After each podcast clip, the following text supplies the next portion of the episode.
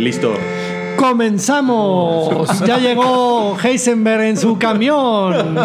Este es el merequetengue. Merequetengue, Y el día de hoy tenemos un capítulo muy mental o de locos, como quieran tomarlo. Tenemos el capítulo de psicología. Psicología es la ciencia que estudia la mente, para que todos, yo creo que todos lo saben, pero vamos a profundizar mucho en todo lo que conlleva la psicología, que es una rama muy profunda y de hecho es la que yo estudié. Wow, eso es un buen referente, tenemos a un experto. No tanto. Fíjate que la psicología del TEC es psicología organizacional, o sea, es psicología para empresas. O sea, recursos humanos. Sí. Mm, Dicho bonitamente, el TEC maquilló eso y se debería llamar licenciado en recursos humanos, pero. Pues escucha mejor licenciado en psicología industrial. Pues, realmente, realmente sería. Este, RH. RH, pero sí me dediqué mucho a estudiar lo que es el comportamiento del lenguaje corporal. Entonces, ah, sí.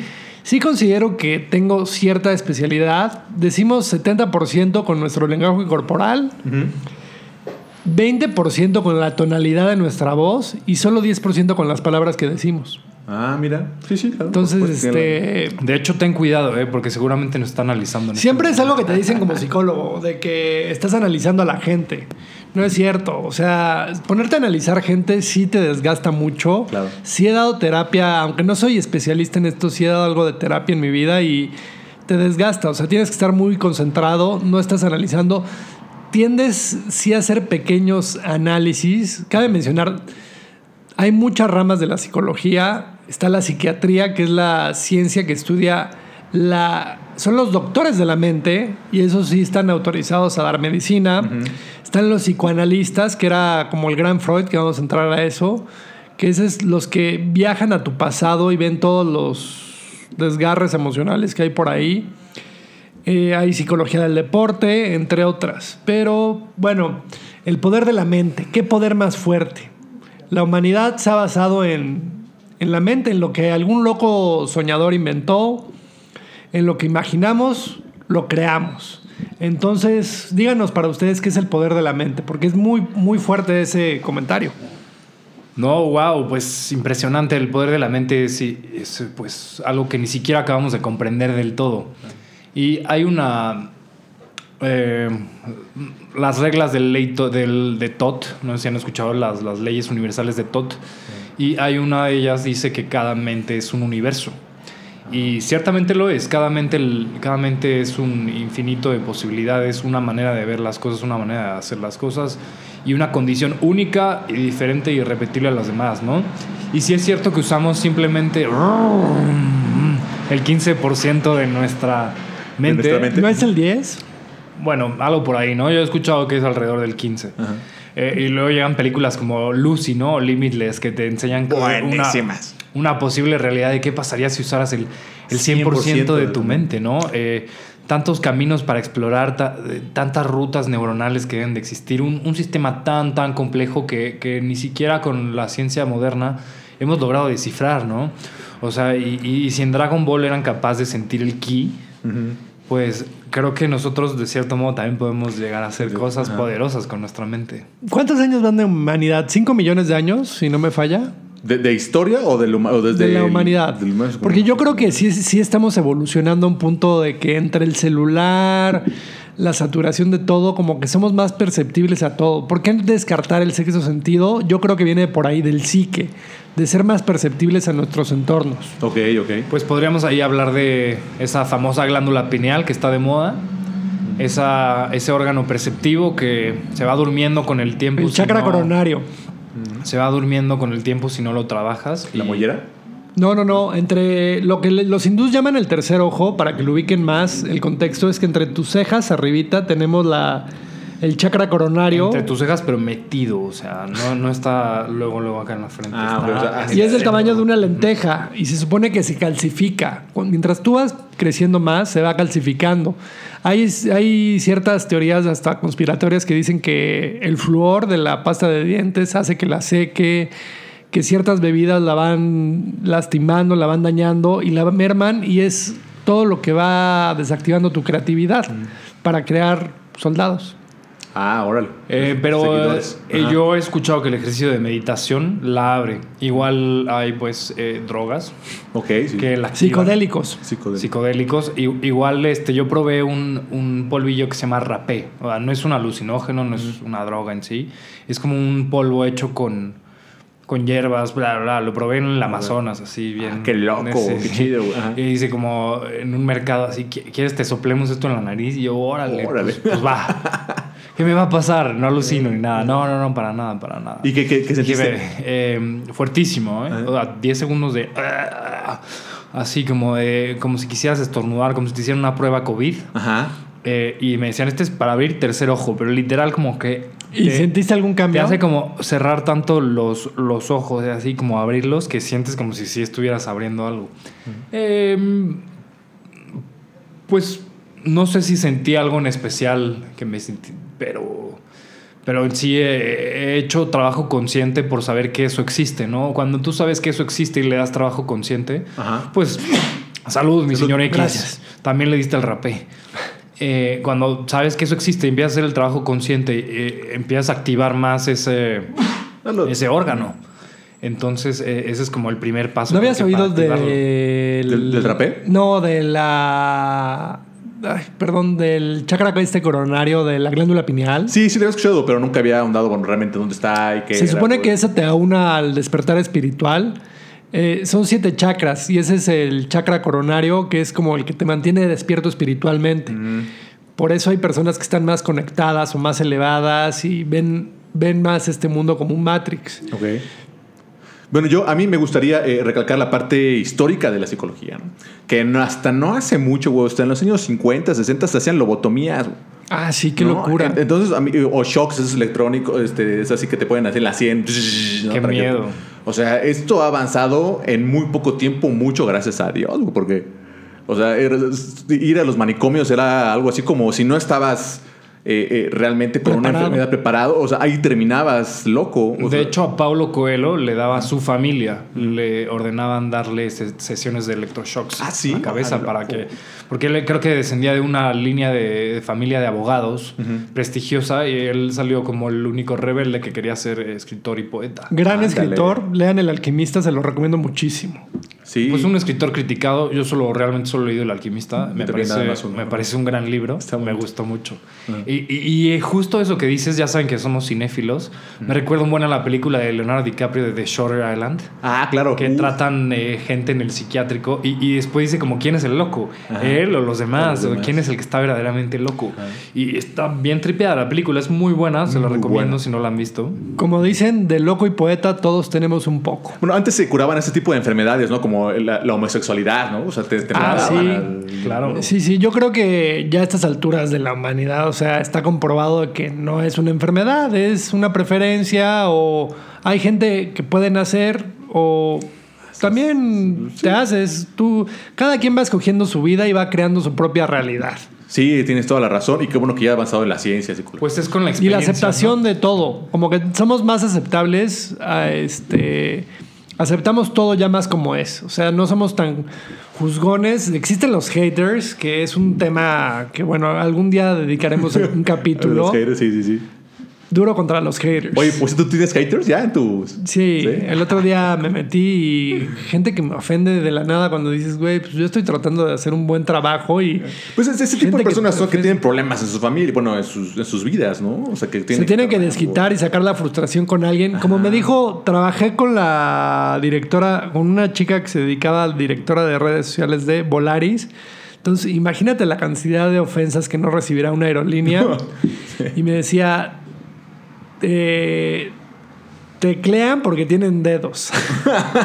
Yo creo que el, el hater principalmente hatea porque eh, se enoja de las cosas que él no se atreve a hacer. También. Entonces, por eso detesta a los demás, porque eh, odio que yo no hice eso. ¿por Y, qué? y- ajá, es como- y si él lo está haciendo, no, no quiero que lo haga bien, ¿no? Es resentimiento. O sea, resentimiento, son ándale, gente frustrada. Bueno, el poder de la mente es fuertísimo. Tú cuando visualizas mucho, mucho, mucho algo, lo logras. Yo, por ejemplo, una breve anécdota mía.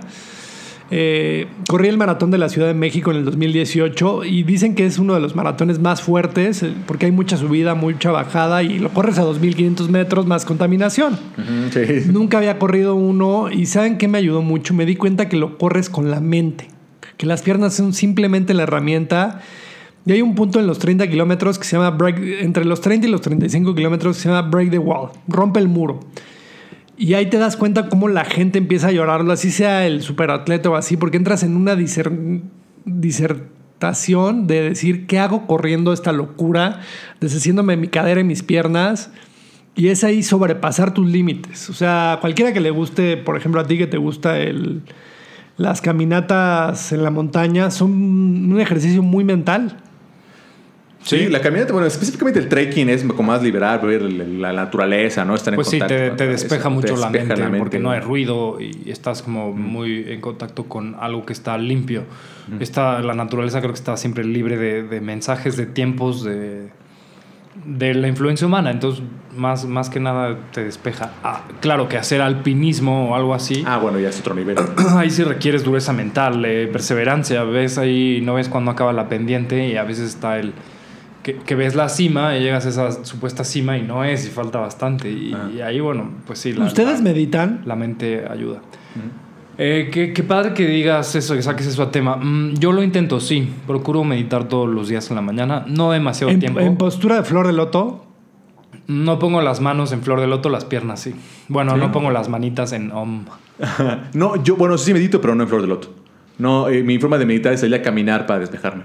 Punto. Claro, No, hay muchas formas de meditación, ¿no? También en movimiento, jugar fútbol, Eso es, bailar, sano, eso es sano para la mente, o sea, aclarar los pensamientos. Estamos en un mundo tan saturado de cosas. o sea, Mucha información, mucho anuncio, mucha el, el celular, el celular ya es una, un aparato que ya te satura en el momento que lo quieres, te satura porque es, como lo hemos dicho, estímulo, estímulo, estímulo. Estamos tan sobreestimulados. Entonces, les recomendamos que para vivir con una mente sana, un cuerpo sano, que mediten, que pasen tiempo a solas con sus pensamientos. Sí, sí, es verdad. Eh, hablando de, de la meditar, o sea, esta, esta invasión que tenemos, ¿no? De, de- de anuncios, de todos lados tienen que quieren venderte algo, en todos lados. Entonces, o sea, si llega un punto en el que no puedes, no tienes tu conexión con tus pensamientos, necesitas tú caminar y salirte de todo eso para poder conectarte y, empezar a tener ideas propias. Claro, ahí vamos a platicar de maestros de la psicología, este, el famoso psi- psicoanalista y sí, psicoanalista Sigmund Freud, yo creo que es el más famoso, de, es el padre de la psicología moderna como lo conocemos. Habla mucho del psicoanálisis y dice que las personas nos fundamos en las primeras etapas de nuestra infancia, que es la, la anal, la oral y la fálica que en esas etapas nos ayudan a mucho a determinar nuestra psique del resto de nuestra humanidad. Por ejemplo, voy a decir un dato chistoso, que las personas que tienen fetiche con los pies son niños que nunca fueron cargados y siempre estaban viendo los pies y se terminan enamorando de los pies. ¿Es neta? ¿Es Sí, por eso? Es por eso el fetiche Qué de los chistoso, pies. güey. Wow. No sabía eso. Dato curioso. Pero yo sabía que, o sea, que al dar pecho las mamás, o sea, el hijo, el niño está tan cerca de la mamá que la puede ver, o sea, la puede apreciar, entonces hay una cierta emoción en, en, en, pues, en en el niño, entonces Y por eso eso es nos algo- gustan los boob- las boobies, ¿no? O no, eso es lo que me dijeron, no sé si sea así. A mí, a, a mi parecer, las boobies también representan como fertilidad. Sí. Ah, claro. Así como las caderas y las, unas buenas pompas. y- Sí, sí, sí, claro. Freud es un psicólogo que todo lo asemeja con el sexo, por cierto. Ajá. Sí, decía que el sexo es como un gran motor para. Que para claro que hombre, sí, ¿no? eh, es un gran punto. No, no es mi favorito, no es mi autor favorito, pero tiene muchos puntos muy rescatables. Creo que la, la personalidad se va determinando a lo largo de la historia. Dicen que era cocainómano o se metía heroína, o sea, Sí, le es gustaba famoso lo de la coca. Dicen que sí. Eh, ay, perdí el hilo. Sí, lo de genotipo y fenotipo. ¿no? Ah, sí. Que eso es lo que define a una persona. eh, los genes que ya traes y los fenómenos que vives. Y, y definitivamente, ¿no? Bien dicen que eh, infancia marca destino. Sí. Creo que los primeros años de formación, tu cerebro es una esponjita que absorbe todo y está diseñado para eso. y, y definitivamente lo que vives en tu infancia va a marcar mucho de quién vas a ser el resto de tu vida, ¿no? Complejos, miedos, eh, virtudes, eh, eh, seguridades en ti mismo y, y demás cosas. Así es. Fobias. Es, es muy importante tener cuidado con esas personitas y, y tratarlas como lo que son, ¿no? Un- Algo muy delicado, una psique formándose. Sí, por, niños, por sí. eso mismo eh, que, el, que el cráneo nace blandito, porque todavía todo está eso información. Todo es moldeable. Por eso a los que son papás o tengan mucho contacto con los niños, traten de ser ejemplares. Ejemplares desde cómo hablan, cómo son y darles, darles, o sea, entender por su lado, no hablarle como adultos. Yo me acuerdo mucho cuando estaba chiquito, bueno, estaba hablando de los traumas. este, salí, bueno, salía de la, de, de- de la sala de mi casa hacia el patio y había una, una mancha negra así grandísima, ¿no? En la pared. Pero me acuerdo también, o sea, mi mamá decía que tenía como cuatro años, o sea, es, es difícil. Te traumó. Me traumó. Entonces yo me acuerdo que estaba, y en es- eso, esa mancha negra que estaba en la pared de arriba, casi junto al techo, sale y co- como que se mueve. Y yo me le quedo viendo y es una mariposa de esas negras grandotas. ¿no? Mm. Entonces la mariposa va hacia mí, no, no sé por qué, pero se me para en el cuello, ¿no? Entonces Ah. hasta el momento yo no soporto ver una mariposa negra o una polilla. Las mariposas más o menos ahí las, las, las tolero. Pero, o, o sea, imagínate que te estaba boloteando eso, tú chiquito de cuatro años con una cosa así enorme también de mi mano.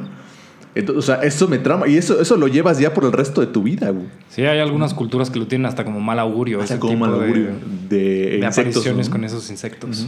Eh, también están los conductistas, que es otra rama de la psicología, que los conductistas son los que mm, al final del día sí somos animales y hay estímulos que nos hacen, nos forzan a hacer ciertas cosas. Era Pavlov el que experimentaba con perros que les daba, tocaba una campanita y con la campanita ya sabía que tenían que recorrer un laberinto para llegar por su carnaza o su carne o lo que fuera de premio y el perro en sí ya salivaba y así nos pasa a los seres humanos. Claro, A veces estamos condicionados, sí, que ya toca día de merequetengue y ya hasta estamos de buenas. Nos- Bueno, a mí, a mí me pasa más con la, la bolsa del pan. Entonces mi esposa, mi esposa de repente dice, eh, bueno, o sea, está en la cocina, yo estoy en la sala y como que hay una, una bolsa de estraza, o sea, que nada tiene que ver con el pan y, y luego lo veo así, o sea, hasta se me antoja el pan. Salivas, un saliveas. pancito, ¿no? O sea, ay, o sea, así estamos. Por cierto, ahí tiene la dona Sí, que lo, ahorita la ve, me acuerdo. Pues es que qué cañón que al final parte de, de todo esto es instintivo, ¿no? Porque tenemos que tener cierta programación para sobrevivir. Sí, sí. Y, y mucho de eso es sexo, comer, descanso. y, y es algo que es un, debe ser un área del cerebro eh, inconsciente o así que siempre está funcionando para buscar nuestra supervivencia. Esa es una parte de. Qué bueno que ¿Cómo tocas la ese tema no? Desde hace porque miles de años. O sea, es la pirámide de Maslow, que es el padre de la administración. Tú tienes que cumplir lo que tú dijiste, las necesidades básicas para poder trascender. Que es todo eso más la pertenencia, pertenecer a un grupo social. Somos seres sociales. Ahorita en esta pandemia no pierdan ese acto, no pierdan el socializar por más respeto que le tengan al COVID. Recuerden, al COVID se le vence no con miedo, sino con respeto. Sí, en Maslow eh, lo que dice es que una vez que tenemos cubiertas esas necesidades básicas, buscamos eh, trascender de otra forma, ¿no? Digamos, ya no tengo que preocuparme por mi alimento y mi supervivencia diaria. Ajá. Entonces ya puedo como que enfocarme en, en trascender, en las artes, en, en generar como creatividad, en, en cuestiones más elevadas del ser. ¿Cuáles son, ¿Cuáles son? ¿Te sabes las- la, la pirámide de Maslow? ¿La sabes? Eh, No, hace mucho que no la veo. La tengo por ahí, pero no, No, no la tengo no la tan veo. fresca. Las primeras son las necesidades básicas, las de animal. Y la, la, la- luego son la las de pico. pertenencia. Ajá. Así hasta Amistad, ¿no? Creo que era a- amistad, a trascendencia, amor. pero saben que esas mismas pueden cambiar en un solo día. O sea, traten Una de. pirámide de Maslow diario, ¿no? Sí, pues la vives diario. O sea, el, el hecho de no ir al baño puede frustrar a la Sí, gente, sí. puede O tenerla de no tener un genio. círculo social. un etcétera. día de estar hambriento. Puede Sí, cambiar un, todo. un solo día el, el hambre te pone de mal genio. Bloqueos mentales. ¿Creen en los bloqueos mentales? Espera, ya acabamos de hablar de, de No, todas bueno, a ver, escuelas de la perdón, platícanos de. perdón, me adelanté. Ajá. Voy cinco minutos antes. Este, de Carl Jung, de Skinner, ¿quieren tocar algún tema? Mm, ¿Algún bueno, autor? Yo me acuerdo que para la escuela, en mi materia de psicología, había que hacer un, eh, un proyecto sobre el condicionamiento operante y de eso hablaba Skinner. Eh, no se me olvida esto, pues además me fue bien en la tarea.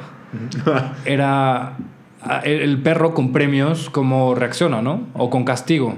Y es como aprenden a hacer trucos con premio y castigo. Pero realmente de quien yo quería hablar es de Carl Jung, que es eh, un psicólogo que ha estado muy presente últimamente para Sí, mí. famoso. Y me gusta mucho de lo que habla. Una de las cosas que habla es que intentar entender al psique humano es una labor imposible. Porque es un, lo que decía antes, ¿no? Cada mente es única, compleja, infinita y universal. Y eh, sería imposible determinar la de cada uno de los seres humanos, pero una de las cosas en las que él aporta mucho es cuando habla del inconsciente colectivo. Y es como eh, justamente lo que hemos hablado en otros episodios de eh, esa información heredada o eso eh, que traemos de programación, es en ese inconsciente colectivo que ya traemos tatuado en nosotros que heredamos, ¿no? Y esto fue una teoría controvertida de él que a mí me gusta mucho. igual habla de las personalidades extrovertida e introvertida. Realmente como lo que es ser extrovertido es tener la energía disponible en cualquier momento el introvertido no la tiene tan disponible en cualquier momento. Y me gusta que él es alguien que eh, mencionó la espiritualidad.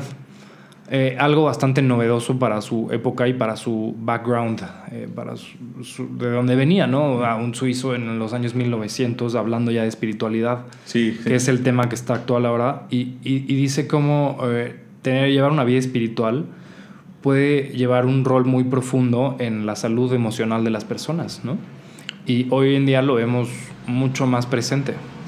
Traten de controlar sus emociones. Yo creo que eso es algo muy clave para tener una sana psicología. Las emociones enferman. Entonces sean, sean emocionales hasta cierto grado.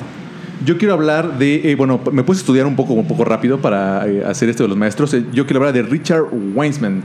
Es el autor este, de un libro que se me hizo bastante atractivo, se llama The Lock Factor.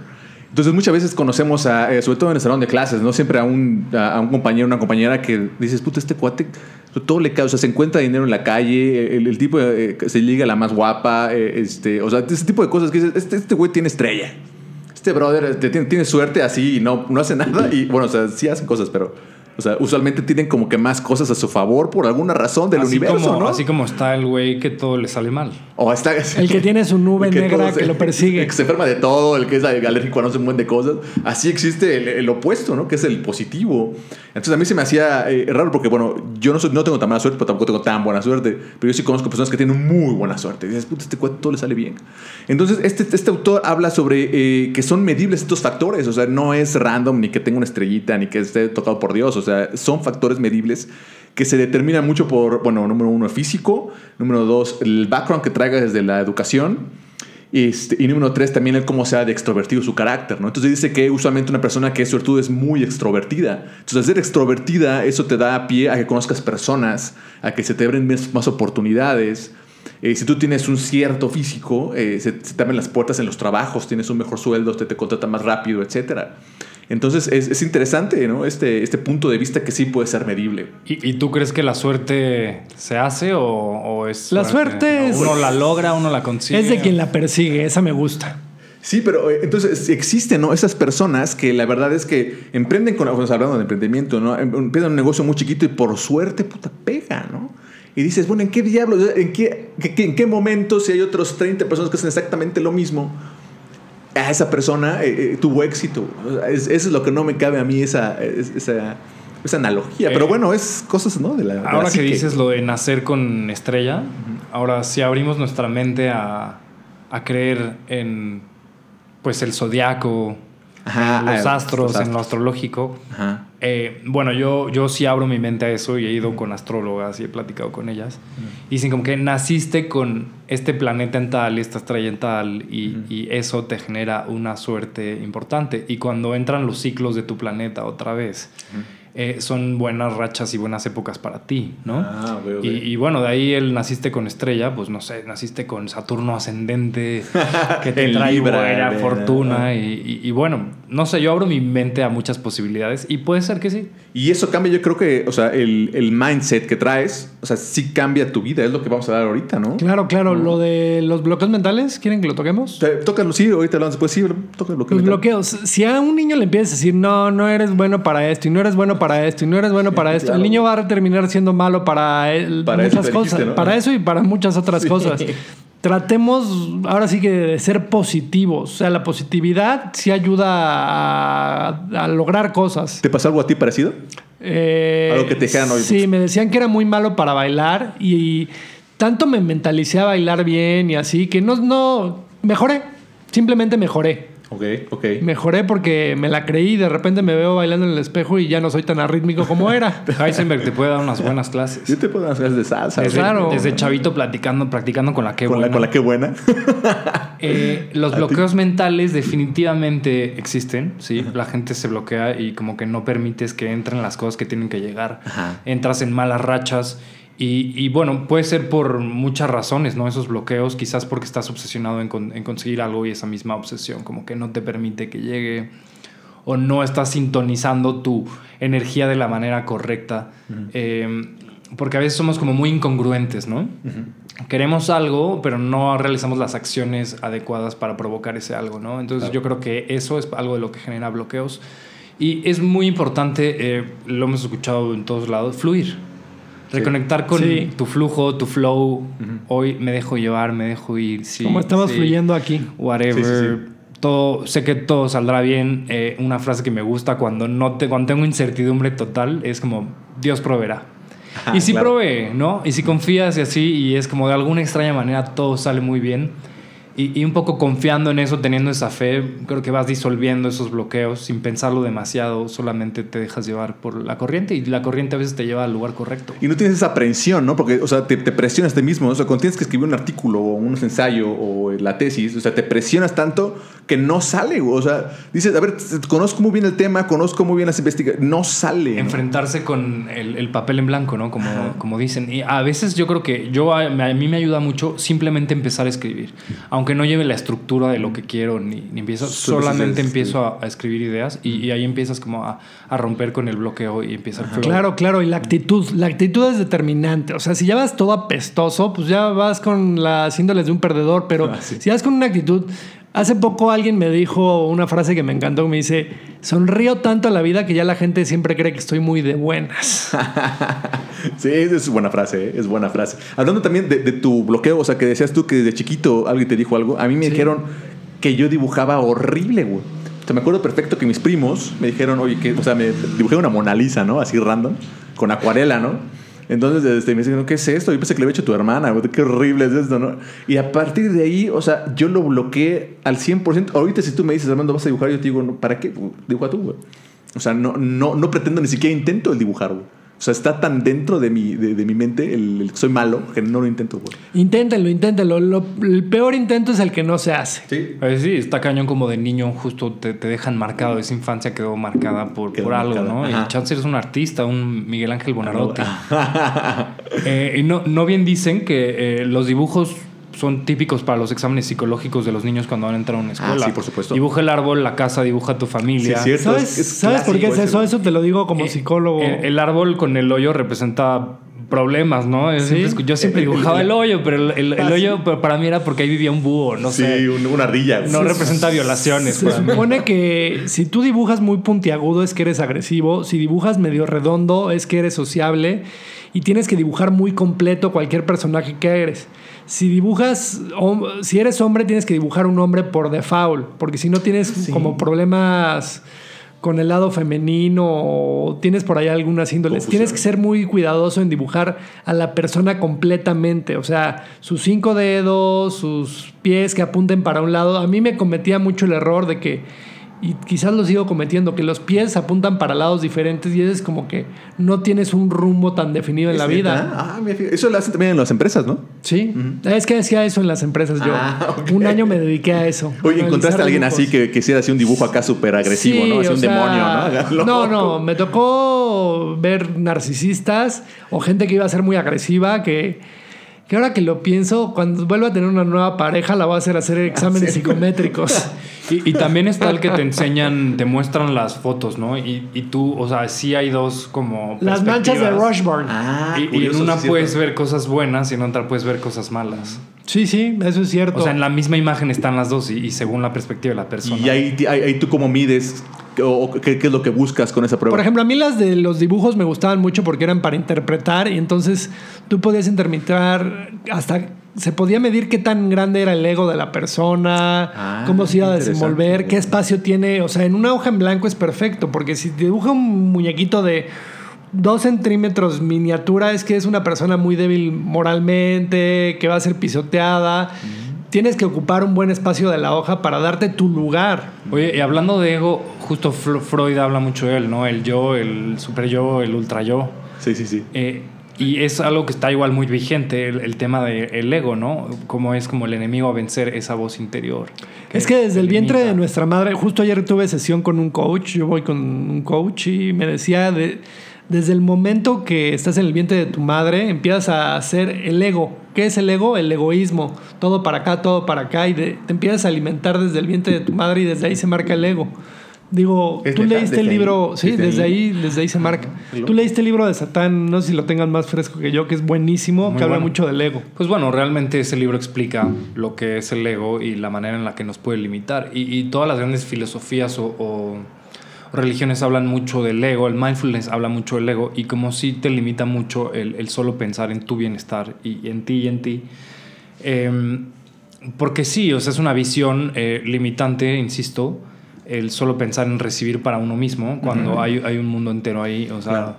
y, y el ego es necesario, o sea, el, el ego existe por alguna razón, tenemos que pensar en nosotros de algún modo eh, para sobrevivir, para tal, para buscar nuestro bienestar y demás, pero eh, creo que hay un punto en el que ya trasciendes y debes de trascender a él y, y mirar desde un punto superior, dejar ese individualismo que, Sí, que te limita. Precisamente está como, como de moda, ¿no? El, a ver, primero ámate a ti mismo y luego ya puedes amar, ¿no? Sí. Primero Justo sé iba a feliz entrar a tú, eso. pues, sí, feliz tú y luego ya puedes hacer feliz a alguien Y más. estoy de acuerdo con Para eso. querer Sí, a, estoy de acuerdo. a las demás personas, primero te tienes que querer. Es un principio universal. De hecho, ahorita estabas hablando tan profundo que como tuve una visión espejo de mi vida.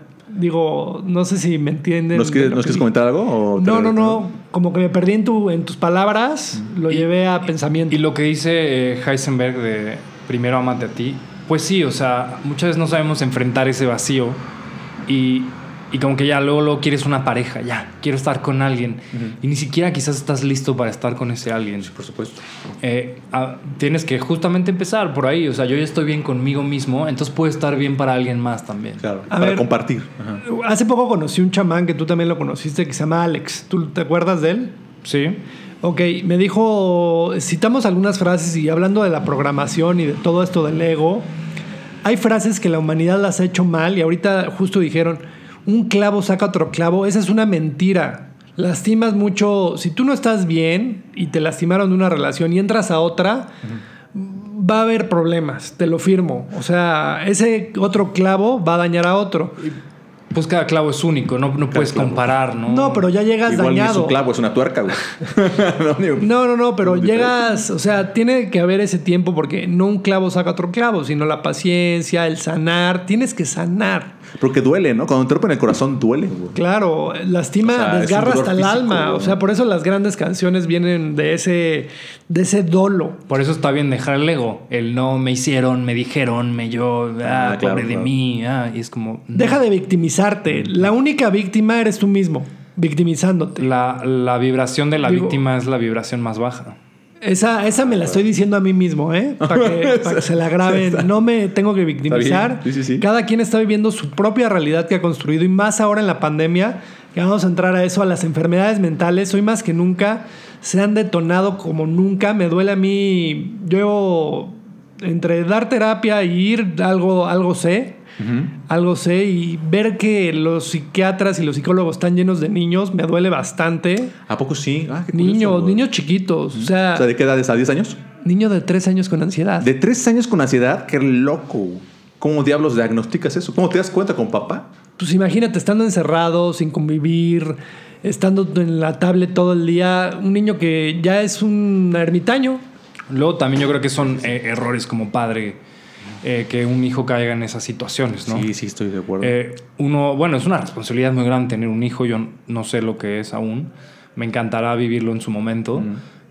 Pero pues es que qué cañón brindarle un entorno eh, saludable para que se desarrolle. Eh, es, creo que es sumamente importante eh, desarrollarnos un entorno de amor didáctico en el cual podamos recibir todas esas necesidades cognitivas, sociales, eh, estar en contacto con un entorno eh, natural. Eh, quizás un animal ayudaría, ¿no? Es muy común la quinoterapia. ahora Ah, como bueno. una alternativa y, Sí. y me parece muy bien. Los caballos son es seres súper sensibles. ¿Sabes también por qué? Porque estar en un animal de que te supera el peso en cuatro veces te sube la autoestima. Entonces, una persona que está bien mentalmente tiene una buena autoestima. Traten de fijarse en las autoestimas de las personas sin caer en el narcisismo. Claro, claro. Esos animales son impresionantes. Los caballos, los delfines, también creo que también hay una terapia con delfines. Hablando de eso de que decías de la película Lucy, que lo, creo que lo mencionan ahí, el delfín es el animal que más usa su cerebro. El- el- lo usa de más, el ser humano no. Y, y sabes que ese tipo de animales no duerme, o sea, eh, descansan un hemisferio del cerebro Ah, y el otro lo duermen y así viceversa. Imagínate la productividad que tendríamos, así de, no, pues ahorita estoy estudiando de este lado y que estoy jetón acá. ¿no? no, estaría, estaría una, una pues, pues de hecho el sueño debe de tener un rol súper importante en muy nuestro, importante. más bien lo tiene, un súper importante sí. en la mente. Eh, ese descanso, ese... Es necesario. Hacen muchos experimentos, ¿no? Que dejan despierto a, a una persona como por 3, 4 días. Ese tipo se vuelve loco. Ese reseteo diario que necesitas para volver a empezar. Las peores crisis que he pasado personales sí puedo decir que han sido por falta de dormir. Ah, neta. ¿Cuánto has dormido o no duermes? Eh, he llegado así en semanas a dormir de que horas, horas contadas. En la torre, no, y no. eso está De- muy no, mal. pues obviamente te enfermas. Gente, si quiere estar sana mentalmente, psicológicamente, duerman bien. Duerman bien. Pero para dormir bien se necesitan también varias cosas. Sí, se no necesita hacer ejercicio, bien, sexo, equilibrado. buena alimentación, todo lo que... Por eso dicen mente sana, cuerpo sano. O sea, van de la mano esa frase. Y, y yo en lo personal creo que eh, hay mucho abuso de medicinas para el sueño, para dormir. eh, y justamente condicionas a tu cuerpo que ya no produzca su melatonina natural para Claro. dormir. Entonces te vuelves un súper dependiente de medicinas eh, y entras en un ciclo súper dañino para tu y para la dosis sueño. cada vez tiene que aumentar. Ajá. Imagínate. Bueno, a ver, vamos a hablar rápido de enfermedades mentales. Voy a decir varias y la que se les antoje pueden eh, aunar- eh, entrar en tema de ello, que es, y ahora han aumentado con el tema del COVID, depresión, estrés, eh, psicodelia, bipolaridad, mm, Esquizofrenia. esquizofrenia. ¿Cómo se llama la que gritas groserías? Ah, ay, sí me la sé. Ah, no, Dame no, un segundo. Pero está muy chistosa, El- la verdad. el- no sé, es, es como se trata de que no tienes filtro. Yo conocí a un chavito que, que la tenía, ¿eh? no ¿Ah, sí? tenía filtro.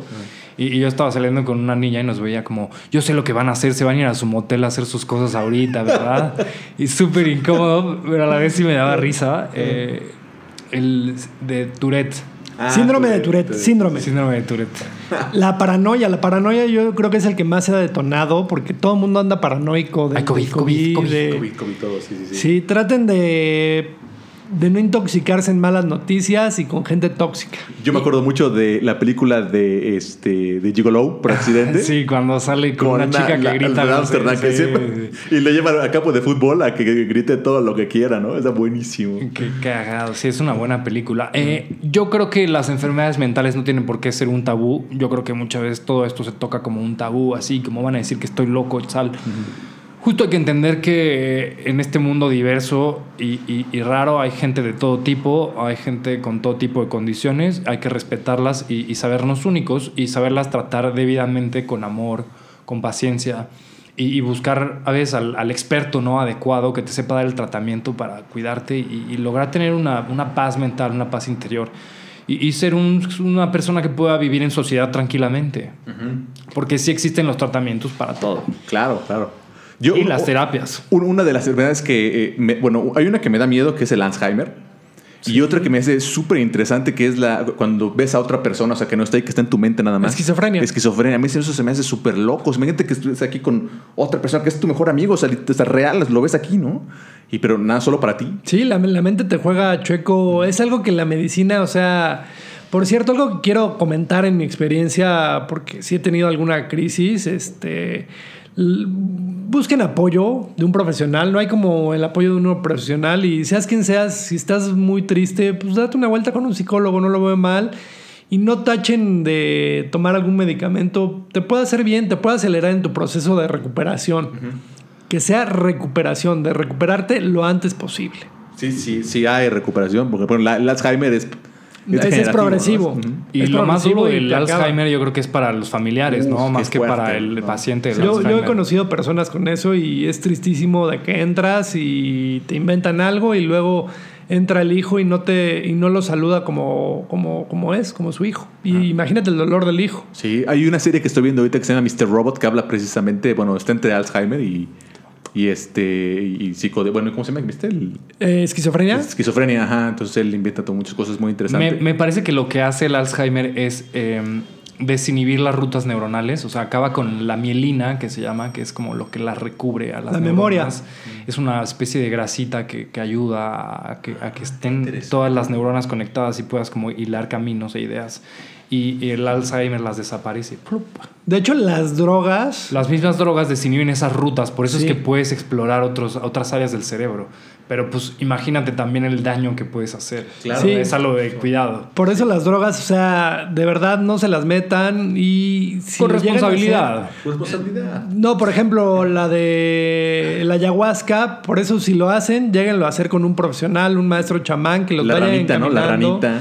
El sapito, el sapito. El sapito. Le he oído mucho de él, pero yo, yo la verdad le tengo mucho respeto a todo eso. El Pues es, LSD. es el, el DMT, ¿no? El- El DMT. la sustancia activa de esos eh, psicodélicos. Sí, sí, sí. Que son sustancias que tu cerebro solo produce cuando nace y cuando mueres. O sea, imagínate eh, el, nivel de cosas que te puede llevar eh, esos químicos eh, en tu cerebro. Seguramente eh, utilizas otras áreas de tu cerebro, igual que la película que mencionamos antes, Limitless. Ajá, de verdad, sí. Gran Eh, película. Debes de llegar a, a otras áreas y experimentar cosas que en, en la conciencia normal del día a día pa- para, nada llegas. No se puede. Ajá. ¿Tú, tomarías- ¿Tú tomas la pastilla de Limitless? No, yo creo que Mm, ya de por sí. cañón, ¿no? me gusta. ¿Te gusta estar así? Y a mí lo que me gusta de esa película es que demuestra que hay un costo. Hay Sí, un costo claro. por llegar a usar ese, esas áreas del cerebro que por algo no tenemos permitido, ¿no? Ajá. Y es que todos los que, todos los que acaban eh, consumiendo esa droga se morían. Ajá. Él era tan pistolas que logró como ir- Sintetizarla. ir ir disminuyendo Y- sus dosis para ser cada vez menos codependiente de, de No, ella. no, no, no, no. Lo que él hizo, hizo eh, sí, menos dosis, pero más seguido. Y, Y- sí, y claro, consiguió su a su científico ¿no? que Ajá. se la produjera. Ajá, para no ser así un junkie, pero para seguir con el Sí existen efecto. sustancias de esas. Eh, hay una que se llama Lu, que la probé.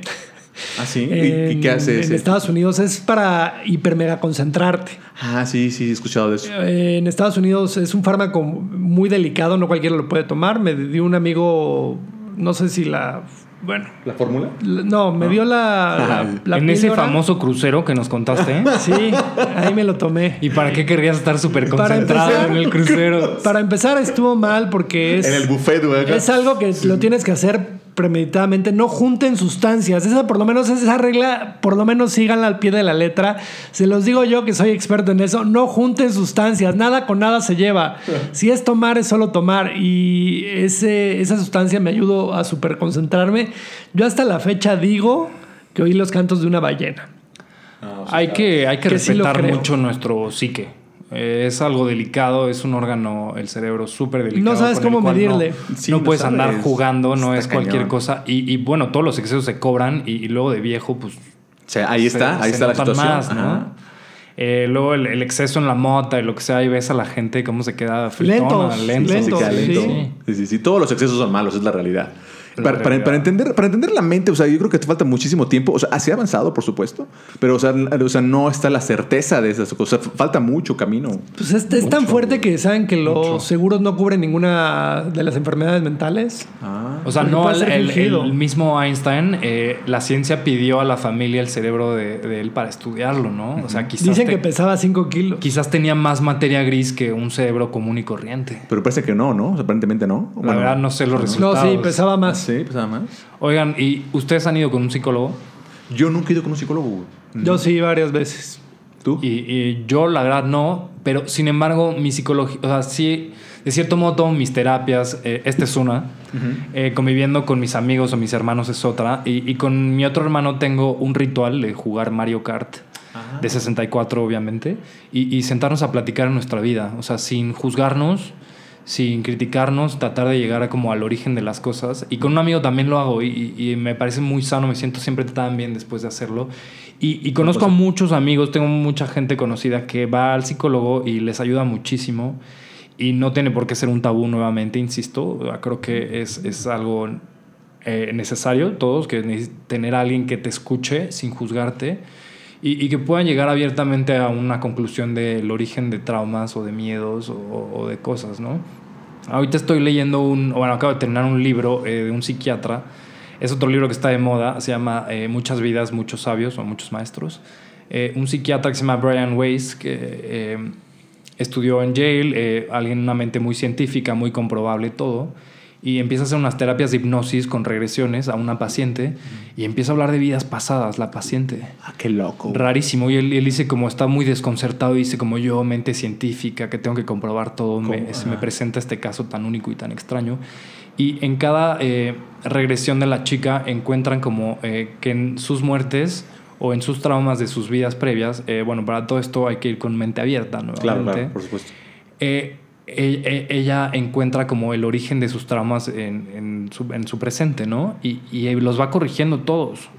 Y al final dice como que nunca, se llamaba Catherine la paciente, nunca había visto a Catherine tan brillante, tan eh, encantadora, la gente la busca, como que es socialmente se volvió como luz para los demás y, qué chido. y, y la gente lo notaba y se le acercaban, ¿no? Y, y es bueno abrir la posibilidad a que a través de estas tipo de terapias alternativas, pues encontraron la solución a, a muchos de los problemas de, de esta chica. Qué bien, Bueno, qué bueno. y qué ya para cerrar, quiero decir que este es el capítulo que más he disfrutado grabar. Que, Qué buenísimo. Más que podemos- cerra- seguir, ¿eh? Cerramos, bueno, para mí, até muchos cabos de mi propia vida oyéndolos hablar. Muchos cabos de, de lo que estoy viviendo. Yo estoy viviendo una etapa muy compleja en mi vida y, y gracias a Dios esto me llevó a estar aquí platicándoles a ustedes de, Sí, bueno. de nuestras vivencias.